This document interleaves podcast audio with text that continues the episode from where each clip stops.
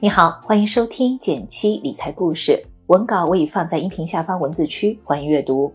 在公众号“减七独裁，回复“电台”可以免费领取我为你准备的理财大礼包。一起来看看今天的内容吧。现在的银行理财产品收益这么高了，最近一个朋友准备在手机银行买点理财，发现，在理财产品专区多了不少产品，有的收益展示甚至高达百分之三十四，而且名称也越来越长，还有许多陌生的词，业绩比较基准，一年定开，净执行，这到底能不能买呢？纠结的同时，他跟我感叹说：“好怀念以前安全省心。”到期以后就可以稳稳的拿回本金和约定收益的银行理财，但你有没有发现这样的产品已经基本找不到了？其实这要从二零一八年发布的重磅资管新规说起，打那之后市场就已经变了天。具体来说，银行理财要在哪些方面做出改变呢？对我们的投资又有什么影响？我们应该如何找到合适的银行理财产品呢？今天就来详细聊一聊。依旧要说明一下。本文所提及的基金和个股仅为事例参考，并非推荐。投资有风险，决策需谨慎。资管新规四个字拆开来理解，就是关于资产管理的新规定。那么，谁在负责资产管理呢？金融机构们不仅有银行，还有基金、券商、保险公司。过去很多银行都是在内部成立理财部门，自产自销自保理财产品。我们购买理财产品时，客户经理会告诉你一个预期收益率。这样一来，一笔钱买入理财产品，你不需要等到它到期，本金和收益分别能拿到多少，你也能了然于心。所以在不少朋友的印象中，常常将银行理财等同于保本理财，会以为在银行买理财产品踩坑概率低。新规之后，对银行的这个看法也是时候改一改了。其实，银行和普通投资者没什么区别。他们也会经历市场行情的起伏。过去，如果我和银行约定了预期收益率是百分之四，如果他今年的收益率有百分之五，那么多出来的百分之一就落入了银行的口袋；而如果今年收益率只有百分之三，那么亏损的百分之一，银行也是要自己承担的。但如果长期以这样的方式运作下去，很容易积累风险，一旦集中爆发，可能银行这样的大型金融机构也自身难保。显然。兜底保本是不可能长期持续下去的。现在理财业务已经逐渐从银行等机构分离出来，纷纷单独设立理财子公司。和银行不同的是，理财子公司的业务范围是有限的，他们可以发行公司目理财产品、理财顾问和咨询，但不能吸收存款、发放贷款。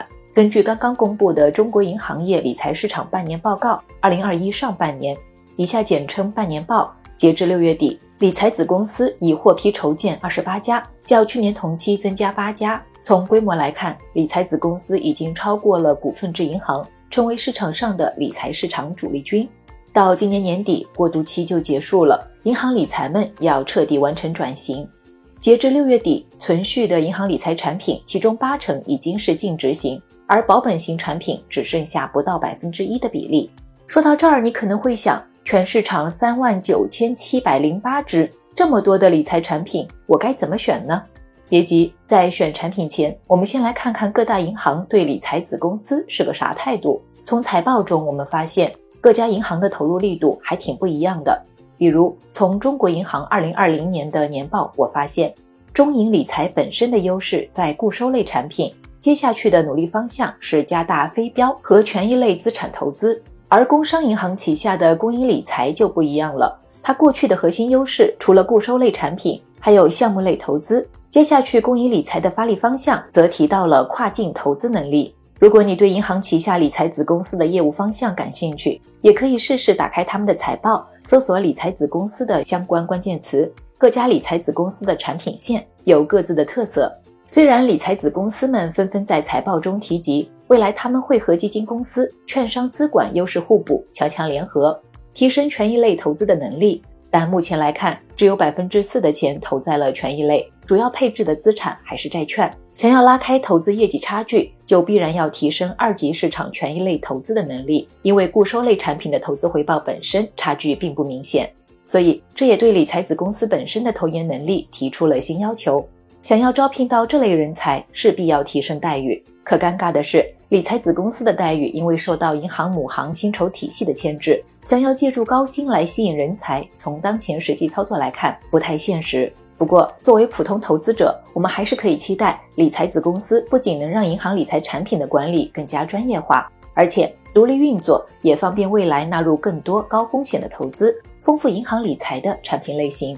总的来说，银行理财会跟基金越来越像，门槛变低了，一元起投，投资过程公布净值，是涨是跌你都能看得到，风险更透明，投资方向和主题更多样化。比如现在也有理财子公司在探索 ESG、碳中和等热门主题。如果你正在考虑投资银行理财产品，不妨在各大银行 APP 上找到他们的说明书，重点来看看这几项，将风险等级、起投金额、费率等这些关键的要素做个综合的对比，再对应上自己的用钱需求，相信能更快的帮助自己筛选到一款合适的银行理财产品。